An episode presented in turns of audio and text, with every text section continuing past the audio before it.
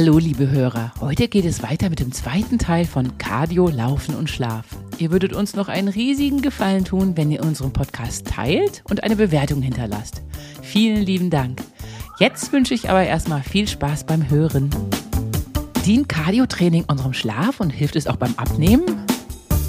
Es existieren bessere Sportarten zum Abnehmen. In der richtigen Kombination wird ein Schuh daraus. Aber für unseren Schlaf ist es eine große Hilfe.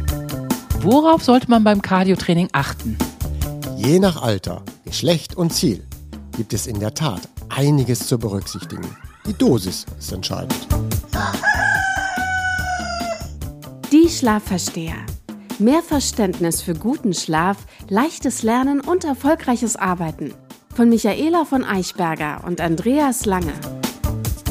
Disclaimer. Dieser Podcast ersetzt bei gesundheitlichen Problemen keinen Besuch bei einem Arzt oder einer Ärztin. Ist das wirklich euer Ernst? Wann sollten wir Cardio trainieren? Also bezogen auf Schlaf, Licht und Fasten. Äh, Wahrscheinlich nicht nach dem Frühstück, sondern möglichst lange vor dem Frühstück, auf nüchternen Magen und auch nicht kurz vorm Einschlafen. Ja, das sind schon die wichtigsten Dinge. Morgens macht es Sinn, um die Fettverbrennung noch ein bisschen anzukurbeln. Also wir sind dann ja sowieso schon in der Fettverbrennung, weil wir in der ganzen Nacht nicht gegessen haben. Viele Ja. machen ja auch 16 zu 8. Da wollen sie sowieso nicht morgens frühstücken. Dann kann ich im Prinzip vor dem Frühstück oder vor der ersten Mahlzeit um 12 Uhr meine metabolische Flexibilität auch noch dadurch trainieren, dass ich morgens eine leichte Cardio-Einheit mache. Mhm. Das darf dann aber keine mit Maximalbelastung sein. Mhm. Also Maximalbelastung meint jetzt, dass ich jetzt 45 Minuten auf die 70 bis 80 Prozent gehe. Darf ich auch mal zwei, dreimal sprinten, aber ich darf nicht 20 Sprints machen oder mich ständig im hohen Bereich bewegen. Dafür wird dann am Ende doch ein bisschen die Energie fehlen. Grundlagenausdauer ein bisschen und die niedrigen Puls und, und vor allen Dingen der Fettverbrennungspuls, das dürfte ich gerne morgens halt mitnehmen, zumal ich dann ja auch etwas davon habe, weil ich dann ja auch ans Licht komme. Wir haben ja alle gelernt, dass, dass ich möglichst früh am Tag, insbesondere für Eulen, es wichtig ist, dass die Augen echtes Sonnenlicht sehen. Tageslicht sehen. Mhm. Ja. Weil dann wird der Tagestimer gesetzt. Das lässt uns abends eher müde werden. Möchte ich aber unbedingt eine super harte Einheit und muss trotzdem ans Licht, dann muss ich sagen, okay, dann gehst du morgens halt nur 20 Minuten ans Licht, machst, gehst spazieren, isst dann irgendwann zum Mittag und machst dann mittags deine harte Trainingseinheit. Mhm. Oder isst um 10 und machst danach die harte Trainingseinheit. Aber auch nach dem Essen brauchen wir ja auch wieder ein, zwei Stunden Pause, bis wir die harte Trainingseinheit machen können. Und abends hattest du es auch schon angesprochen. Es muss natürlich weit weg, weg genug sein zum Schlafen. Ja, genau. Das heißt also, wenn ich um 22 Uhr zu Bett gehen möchte, sollte das letzte härtere Training, nicht das Spazieren gehen oder das leichte Fettverbrennungstraining, aber das richtig harte Cardio-Training sollte dann schon um 18 Uhr zu Ende sein. Also Mhm. drei bis vier Stunden vorher. Wenn es dann doch 20 Uhr geworden ist, meinetwegen bei einem Trainierten, der einen sehr guten Erholungspuls hat, der kann das dann auch, aber der sollte dann nicht noch essen.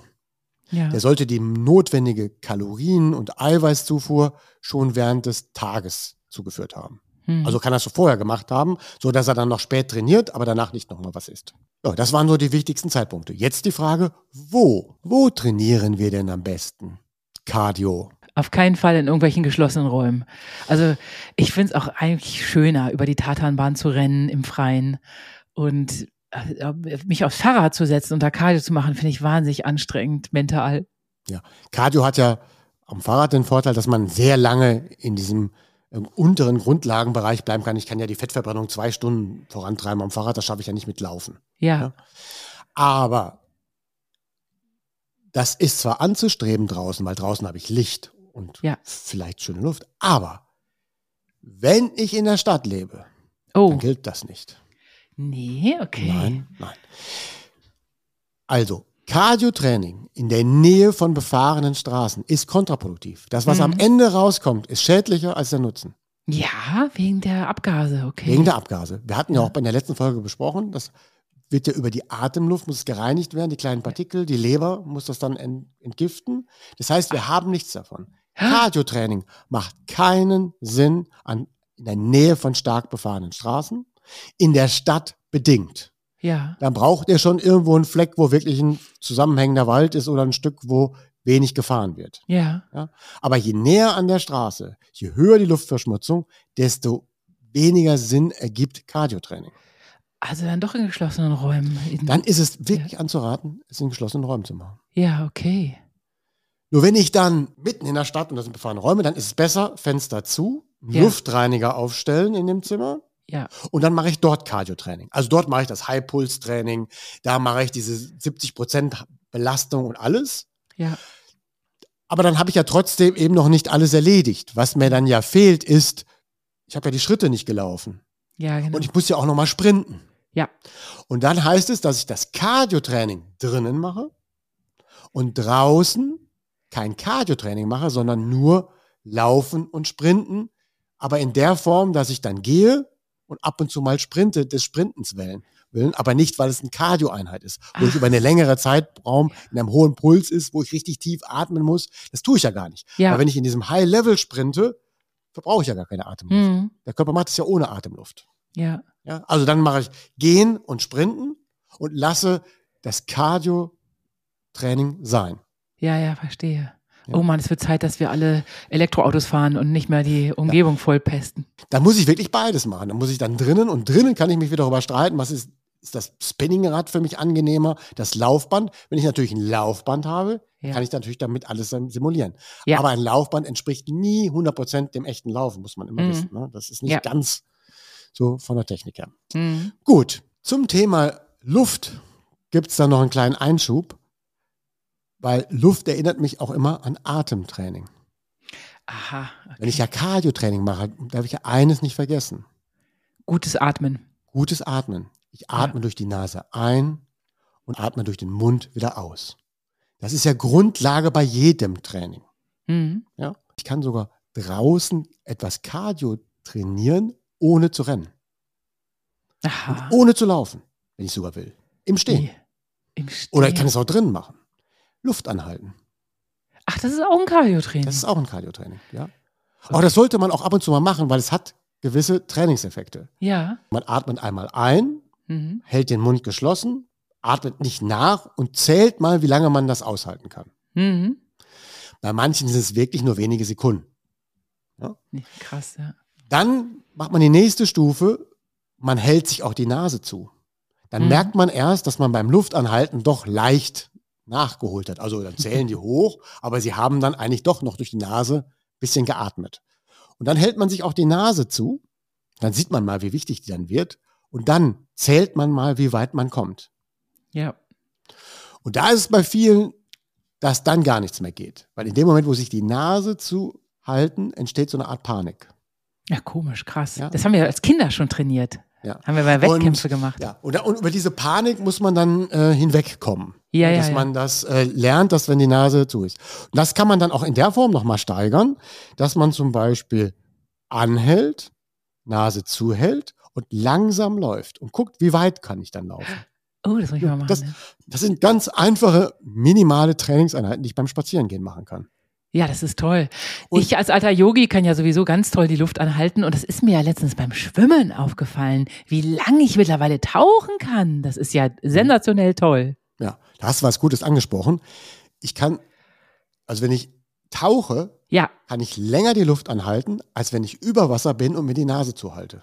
ja, oh, das muss ich mal ausprobieren. Ich glaube, bei mir ist es identisch, aber auf Nee, jeden Fall ist es super Weil lustig. unter Wasser beim Ja. Tauchen fühle ich mich Pudelwohl. glücklich und zufrieden und Ja. pudelwohl. Ja, Und es ist sogar so, wenn man dann leichte Bewegungen macht, ja, gibt der Körper, also versorgt Ja. er dich noch ein bisschen mit Sauerstoff tatsächlich. Und wenn du Ja. nur stehst ja, ja. und die Nase zuhältst, dann fehlt dieser Effekt. Ne? Und dann Ja. schaffe ich nicht so lange wie beim tatsächlich Tauchen. Ich kann also besser eine lange Strecke tauchen, wo ich mich auch noch anstrengen muss, Ja, ja, ja. als wenn ich einfach die Nase zuhalte. So, Ja, das super. kann aber jeder mal für sich äh, ausprobieren. Aber das ist ein kleiner Trainingseffekt, dass man bewusst atmet. Man lernt damit die Nase kennen. Das heißt, wenn ich die wirklich mal Ja. absperre, wie wichtig die ist, ich kann dann bewusst atmen. Das ist wirklich so, wenn man dann ein paar Sekunden die Luft angehalten hat, Ja. sind wir außer Atem. Ja, Wir ja, müssen ja. dann natürlich. nachatmen. Und das ist Es- dann schon Atemtraining. Das ist ja toll. Ja, super. Also easy peasy Training mal so nebenher. Das ersetzt kein vollständiges Cardio-Training, Nee. aber wir hatten ja gerade nach einer Lösung gesucht für jemanden, der draußen jetzt spazieren gehen und nicht alles so trainieren darf, weil er in diesem Ja. 70, 80 Prozent Bereich einfach nicht sein darf. Ja, ja, ja. Was wir schon draußen dürfen, ist in diesem unteren Bereich 50, 60 Prozent. Also diese Mhm. Fettverbrennung durch einen strammen Spaziergang, die dürfen wir trotzdem auch in der Stadt machen. Hm. Wir kommen dann nicht in diese Atemnot. Hm. Das ist ja auch ein Puls, wo ich mich ganz locker immer noch unterhalten kann. Ja, ja, genau. Und immer möglichst durch die Nase einatmen, ganz wichtig in der Stadt, weil die Nase säubert ja so ein bisschen die Luft wenigstens. Genau. Habe ich es mir doch gedacht. Der Verlust von Ausdauer. Oh, das ist der Anfang vom Ende. Ja, wie lange dauert das denn, wenn ich trainiert bin, bis die Ausdauer flöten geht? Also wenn ich zum Beispiel jetzt durch irgendeinen Unfall zur Ruhe gezwungen werde, meinst du? Mhm. Pff, zwei Wochen? Erinnerst du dich noch beim Krafttraining? Da kann ich ja sogar eine Woche überstehen ohne Ja. Verlust. Ja, genau. Wenn ich dann ausreichend Muskeln- esse und ausreichend Eiweiß versorge, leide ich nach einer Woche nicht.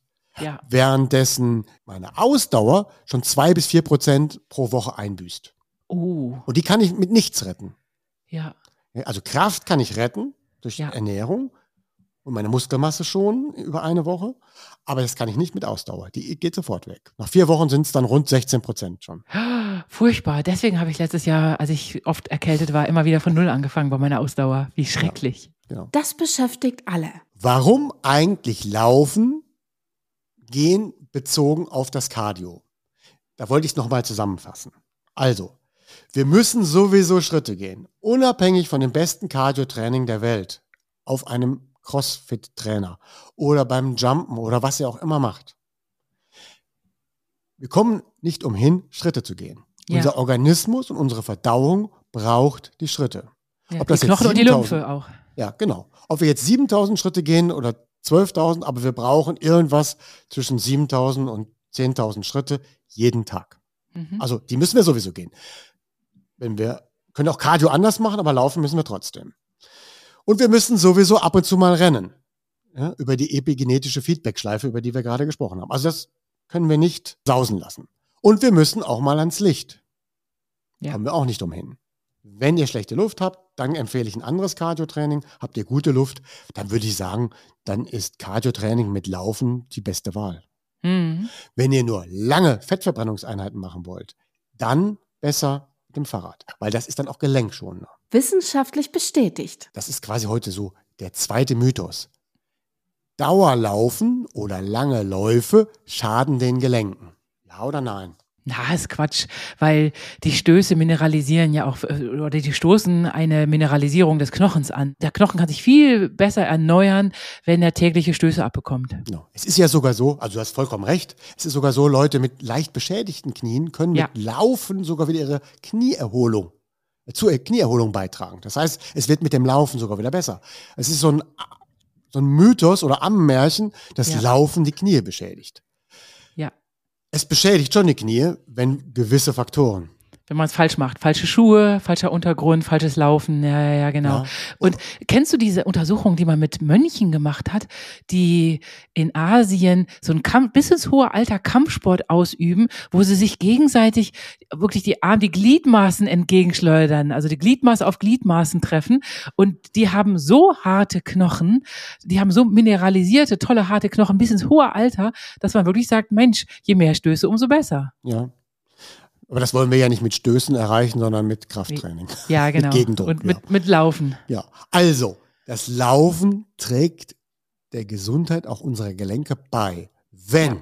wenn, du hattest gerade schon alle aufgezählt, eins hattest aber noch nicht, gute Schuhe, gute Technik und gutes Training.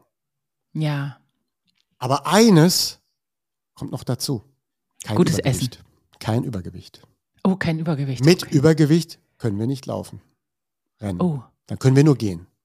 ja, ja, verstehe. Also in dem Moment, also wir haben einfach, es gibt ja das Normalgewicht. Ja? Ja. Also solange Menschen Normalgewicht haben, ist das Laufen gut. Wenn sie überhalb des Normalgewichts liegen, dann ist es nicht gut.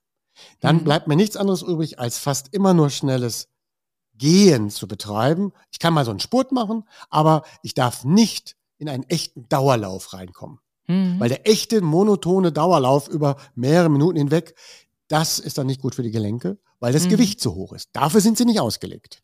Ja. Das kann ich wieder kompensieren, wenn ich ein bisschen mehr Gewicht habe, würde das kompensierbar sein mit mehr Muskeln. Ja. Wer wieder mehr Muskeln hat, der dämpft dann auch wieder die Stöße.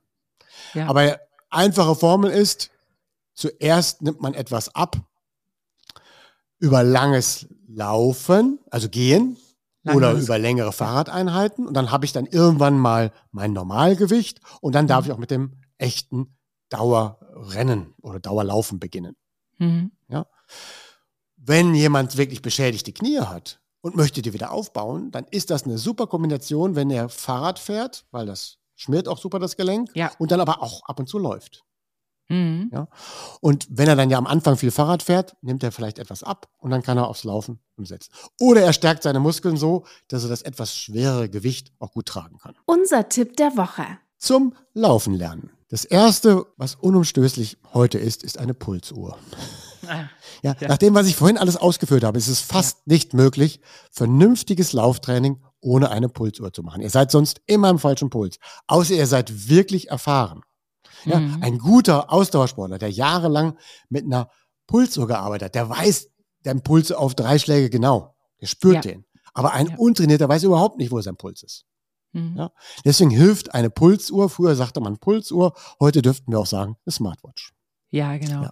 Ich fände es ja auch praktisch, wenn die Smartwatch sagen würde, so, dein Puls ist noch zu niedrig, jetzt lauf doch mal ein bisschen schneller. Oh, So, jetzt reicht. In dem Tempo jetzt äh, fünf Minuten weitermachen. Ein bisschen macht sie das schon. Ne? Die, je nachdem, welche Uhr ihr habt, äh, gibt es da ja Trainings-Apps, die das genau machen. Die dann Ah, auch über den okay. Kopfhörer dir dann Ja. zusprechen. Ja, ja, Ja, das, okay. Das ist alles was mal. Und außerdem kann eine Smartwatch ja auch noch den Schlaf tracken.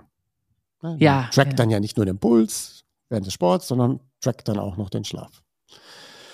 Gut, der zweite wichtige Tipp ist, wenn es glatt ist, das war nämlich bei mir heute Morgen so, dieser Tipp ist noch ganz spät hier in der Redaktion eingereicht worden von, von mir selber. Heute Morgen war es so glatt, weil wir hatten ja sieben, acht Tage immer minus acht und heute Morgen war es nur minus eins, aber mit leichtem Regen.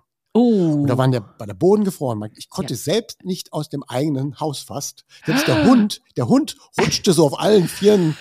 Ähm, also die Pepper rutschte wirklich so aus dem eigenen Haus heraus. Gott. Ja, und die, die, die spurtete, wollte losspurten, weil wir das immer so machen morgens. Ja, dann, ja. dann ging das gar nicht. Nee, nee. Und da gilt natürlich eine Regel, wenn, wenn es wirklich glatt ist oder es hat geschneit, macht man natürlich keine großen, langen Schritte mit einer Schwebephase.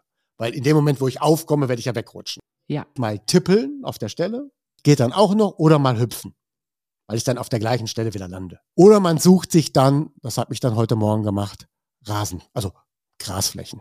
Dann das Atemtraining nicht vergessen. Also, hat mir schon erwähnt, wichtiger Tipp ist, immer bevor ich laufe, einmal sich sagen, also bevor man überhaupt startet, fünfmal trocken atmen. Also, Mhm. durch die Nase einatmen, Mund ausatmen, einatmen, ausatmen. Das muss ich vier, fünf Mal machen, vielleicht noch mit der Hand auf dem Bauch. Dann bin ich dann im Rhythmus, wenn ich dann loslaufe. Ja, weil sonst Ja. gehe ich vielleicht zu hektisch rein und vergesse das Atmen.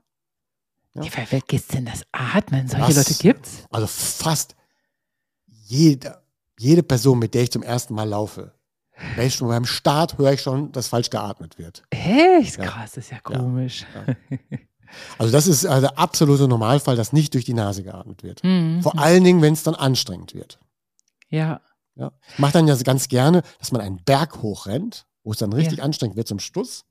Und dann muss man trotzdem konsequent es durch die Nase durchziehen und nicht dann einfach japsen. Ja, ja, genau. Ja, weil, weil wenn man dann am Ende japst, wird man ja noch kurzatmiger. Gut, also vor dem Laufen, wichtiger Tipp, insbesondere für Anfänger, sich das Atmen nochmal bewusst machen. Jetzt zu dem vierten Tipp, das sind jetzt die Einsteigertipps zum klassischen Laufen und Gehen.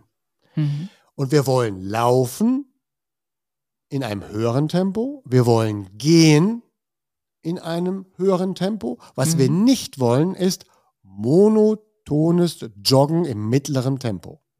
Ja. Das ist öde, ja. Ja, weil genau in dieser, in dieser, dieser mittleren Geschwindigkeit machen Leute eben die meisten technischen Fehler. Mhm. Sie laufen dann gerne von oben nach unten. Ne? Das Mhm. heißt also, der Körper geht immer hoch und landet wieder nach unten, geht nach Mhm. oben, landet nach unten, statt dass er Vorwärtstrieb hat. Weil wenn Ja. ich schneller laufe, habe ich Vorwärtstrieb. Ja. Beim zu langsamen Laufen geht er noch nach oben und unten. Ich kann aber noch nicht lange laufen, macht ja nichts.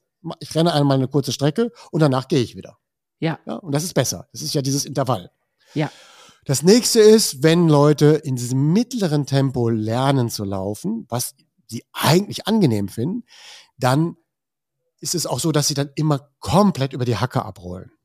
Weil das Tempo ist so lahm, weil wenn Ja. ich spaziere, also schnelles Gehen mache, dann kann ich ja wirklich über die Hacke abrollen. Das ist ja, Ja. Gehen. Ist in Ordnung.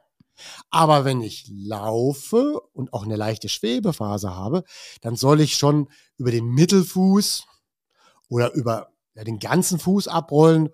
Jemand, der es wirklich perfekt kann, kann auch vorne über die Zehen abrollen. Das könnte man am besten mit Barfuß trainieren, aber das will ich gar nicht erwähnen, das ist viel zu schwierig, sondern durch ein höheres Tempo erreiche ich, dass ich besser abrolle, weil ich auch mehr Mhm. Vortrieb habe. Dann ist es ganz natürlich, dass ich dann über den ganzen Fuß abrolle und nicht immer komplett auf der Hacke lande und dann einmal dieser ganze Stoß durch den Körper geht. Ja. Und wenn ich laufen lernen will, dann bewege ich mich genau in diesen beiden Tempozonen. Also schnelles Gehen und schnelles Laufen. Und irgendwann wird meine Technik so gut, dass ich dann auch mal in der mittleren Zone längere Strecke laufen kann. Ja. Aber am Anfang ist es nicht dazu geeignet. Ja? Also Ja. ich will nicht joggen, deswegen ist ja der Begriff, den ich nicht mag. Wir wollen laufen Ja. lernen. So, Je- dann für alle Anfänger, wir starten mit wenig Intensität und steigern uns ganz langsam. Du hast es ja schon mal ein bisschen mitgemacht, so ein Programm. Ja. Das heißt, das gesamt, die erste Trainingseinheit ist nicht länger als 20 Minuten. Ja. Mit allem Schnick und Schnack. 20 Minuten. Und das gilt für eine Woche. Und dann kann ich in der nächsten Woche eine Minute erhöhen und dann wieder eine Minute. Ja, also mehr nicht. Das ist so eine Faustformel. Ja, nach 20 Wochen trainiere ich dann 20 Minuten plus 20, darf ich dann mal irgendwann 40 Minuten. Um eine Minute. Okay. Genau. Jede Minute, äh, jede Woche eine Minute drauf. Okay. Genau. Ja. Das ist aber so eine ganz leicht. Es gibt auch andere Steigerungsformeln, dass ich dann vier Wochen bei 20 Minuten bleibe und im zweiten Monat dann 25 Minuten mache. Mhm. Ja.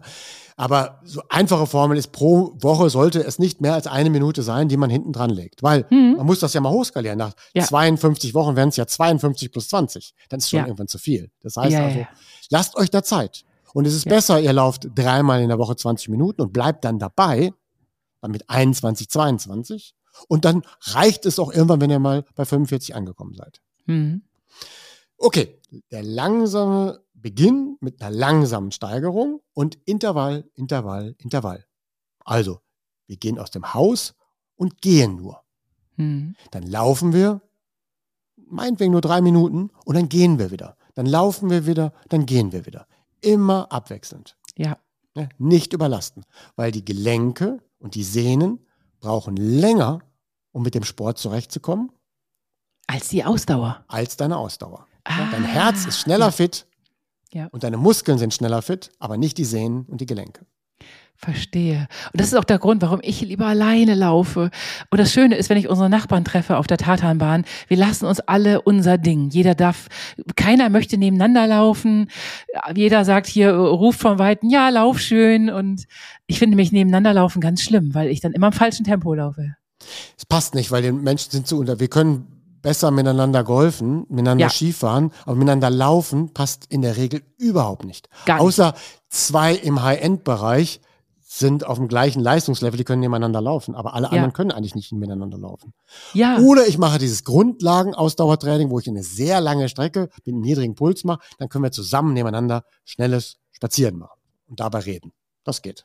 ah, okay, ja, Ja. gut. Aber das Lauftraining, insbesondere wenn ich reinkommen will, ich muss ja immer drei Minuten laufen, drei Minuten gehen, drei Minuten laufen. Das, ich muss auf den Puls achten, auf die Uhr achten. Das ist so, also eine Person daneben stört.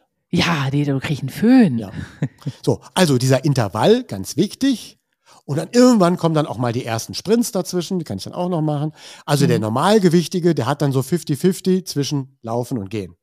Der Mhm. leicht Übergewichtige, der hat dann so ein Verhältnis 70% Gehen und 30% Laufen. Und der Hm. Übergewichtige soll ja eben, hatten wir vorhin schon ausgeführt, nicht laufen. Nur schnelles Gehen performen. So, vorher und nachher, was sollen wir da nicht machen? Kein Dehnen, auf Kein keinen Fall dehnen, ja. Genau, genau. Aufwärmen trotzdem. Ja. Ja. Also aufwärmen fünf Minuten ist aber nichts anderes als strammes Gehen. Ja. Und wenn ich dieses fünfminütige stramme Gehen gemacht habe, dann darf ich jetzt etwas für meine Koordination tun. Mhm. Vor dem eigentlichen Laufen gehen. Und das ist, das kennst du ja auch schon so ein bisschen, das sind so ganz kleine, einfache Übungen aus dem Lauf-ABC. Das ist dann der berühmte Hopsasser-Lauf. Ja, schön. Ja, also leichter Hopsasser-Lauf. Ja. Dann Fersen an den Po oder Tippeln. Berühmte Tippeln. Ich kann nämlich auch tippeln auf der Stelle und auch tippeln leicht vorwärts. Mhm. Es gibt dann auch Seitwärtslaufen. Es gibt ganz viele Übungen. Ihr müsst jetzt davon nicht alles machen, aber dann da baut ihr das am Anfang so als Warm-up mit ein. Also Mhm. na, erstmal nur spazieren, also schnelles Gehen. Dann macht ihr so ein paar von diesen Übungen und dann beginnt euer Lauftraining. Mhm. Technisch möchte ich nur auf wenige Dinge hinweisen. Das ist, der Oberkörper ist ja etwas leicht nach vorne geneigt. Mhm. Der ist nicht aufrecht, sondern leicht nach vorne geneigt. Und ich erinnere, mit dem ganzen Fuß abzurollen. Dafür brauchen wir ein höheres Tempo. Also, jetzt nochmal zusammengefasst. Wer ein perfekter und guter Läufer werden möchte, der sollte sich von einem Erfahrenen einen guten Trainingsplan schreiben lassen. Ne, Das ist schon eine Empfehlung. Aber wir wollten ja einfach jetzt nur einfaches Laufen für den normalen Fitnessbereich machen und dann hilft das schon, wenn ihr die ganze Folge durchhört, was wir da alles gesagt haben. Mhm. Und ich erinnere, dreimal in der Woche steigt ihr ein mit 20 Minuten. Intervall, Intervall, Intervall. Aufwärmen und runterkommen. Dann pro Woche eine Minute steigern. Und 40 bis 50 Minuten irgendwann mal sind genug. Ja, Michaela, das waren die Tipps der Woche. Insgesamt war das ja natürlich mal wieder eine gesamte Folge, die voller Tipps gespickt war. Ja. Ja, ja. Bin gespannt, was du davon umsetzt. Aber du hast ja im Alles. Moment ein anderes Thema eher. Ja. Das Krafttraining 23 beginnt jetzt. Genau, am 23.01. beginnt mein Krafttraining. Mal gucken, wie es wird. Aber vergiss das Cardio nicht. Ah, gut. Vielen Dank für die Tipps. Ja, gerne. Wir sehen uns nächste Woche. Ja, bis nächste Woche. Tschüss. Tschüss. Eine Produktion der VAL. Tonschnitt und unsere unermüdliche Gastgeberin Michaela von Eichberger. Redaktion und unser unnachgiebiger Experte Andreas Lange. Die Schlafversteher. Jede Woche neu und überall da, wo es Podcasts gibt.